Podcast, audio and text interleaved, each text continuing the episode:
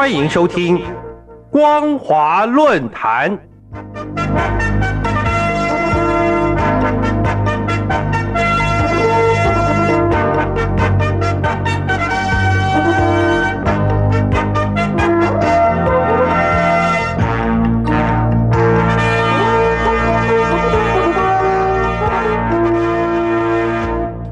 各位听众朋友，大家好，欢迎收听本节的光华论坛，我是苏燕。我们今天要谈论的主题是乌克兰问题激化了中共高层的内斗。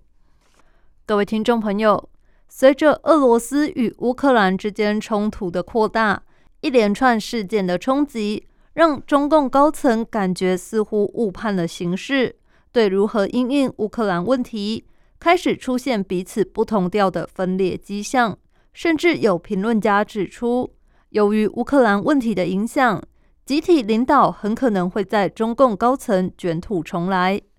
相对于过去胡锦涛、温家宝时代，中共政治局常委治理模式的集体领导，现在习近平应该算是一人领导。但是，每当中共外交和安全政策出现挫败时，中共政治局常委的权力结构就会有所改变。如果乌克兰危机引发这种情况，必将连带触动中共下一次全国代表大会召开前各方势力的新一轮斗争。根据资料，俄罗斯在出兵乌克兰之前，应该是先跟中共达成了某种默契。在二月四号，北京冬奥开幕当天。普京访问北京，跟中共国家主席习近平一起表态，反对北约的任何扩张。而普京是唯一出席冬奥的大国领导人，这背后的意涵不言可喻。在冬奥结束后，俄罗斯随即展开所谓的特别军事行动，中共却多方面认可普京的行动。中共严格控管国内媒体对俄罗斯军事行动的报道，所有报道焦点只能集中在双方谈判上。中共外交部一边表态尊重乌克兰主权和领土完整，一边拒绝谴责俄罗斯，连撤侨行动都远远落后于亚洲各国。美国《华尔街日报》三月三号在分析报道。中共采取偏袒俄罗斯立场时，曾引述中共官员和外交顾问的消息说，二月四号中俄联合声明中的“两国友好没有止境，合作没有禁区”是中共建议加入的。这凸显了习近平个人的战略观点，他是有意拉拢俄罗斯来对抗美国的。消息指出，中共为了签订中俄联合声明。讨论了将近半年时间，虽然内部有人对所谓合作没有禁区持保留意见，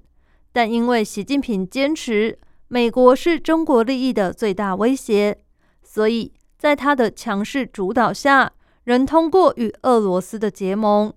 消息人士透露，习近平之所以坚持拉拢俄罗斯，与其说是表态中国将在出现战争情况时。与俄罗斯站在一起，不如说是在向美国发出一个强而有力的信息，表明中俄两国愿意携手反制美国威胁的决心。然而，习近平在做这项决策时，因为误判了两件事，使得内部争议逐渐浮上台面。首先，习近平当初只想到拉俄抗美。并没有想到俄罗斯真的会出兵进入乌克兰，这表示习近平认为俄罗斯陈兵乌克兰边境早已不是新闻，似乎只是做个样子，不会真的动手。因此，即便是多次收到美国有关俄罗斯将出兵乌克兰的情报，仍然不相信会发生战火。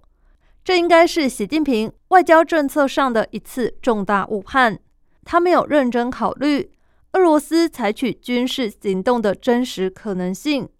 也就没能做好相应的政策作为。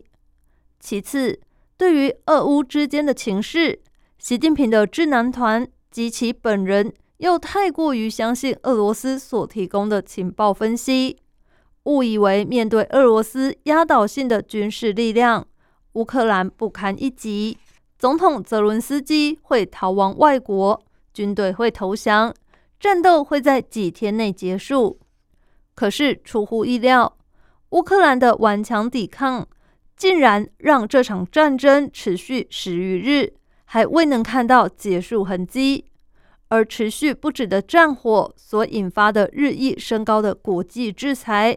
不仅让俄罗斯受到伤害，中共在这股国际声浪中也举足失措，感受到前所未有的压力。这应该也是中共始料未及的。事实上，中共高层并非没有人主张对俄乌冲突保持谨慎应应的态度。在二月北京冬奥期间。中共高层在新闻中消失了一周。听说七名政治局常委就是在中南海密会讨论乌克兰局势。虽然会议过程和内容外界无法得知，但是从密会要七天之久，显然可能有一些常委不支持习近平的决策。同时，后来中国驻联合国大使张军。在联合国安理会紧急会议上说，局势已经发展到中国不希望看到的地步，这不符合任何一方的利益，也被解读中共高层中确实存在着与习近平不同调的反对意见。各位听众朋友，误判乌克兰局势最直接的后果，就是中共内部反习势力会开始质疑，不该给习近平这么大的权力。所以，集体领导一词突然在党内流传起来，这意味着在中共全国代表大会前，因为乌克兰问题，中共内斗必然将会更加激烈了。感谢您收听这节的光华论坛，我是苏燕。我们今天所谈论的主题是乌克兰问题激化了中共高层的内斗。如果您对节目的内容有任何想法或建议，都欢迎来信告诉我们。一般邮件可以寄到台北北门邮政一千七百号信箱，电子邮件请寄到 lily 三二九 at ms 四五点 hinet 点 net。透过这两种方式，我们都可以立即收到您的来信，并且逐一回复您的问题。再次感谢您收听本节的光华论坛，再会。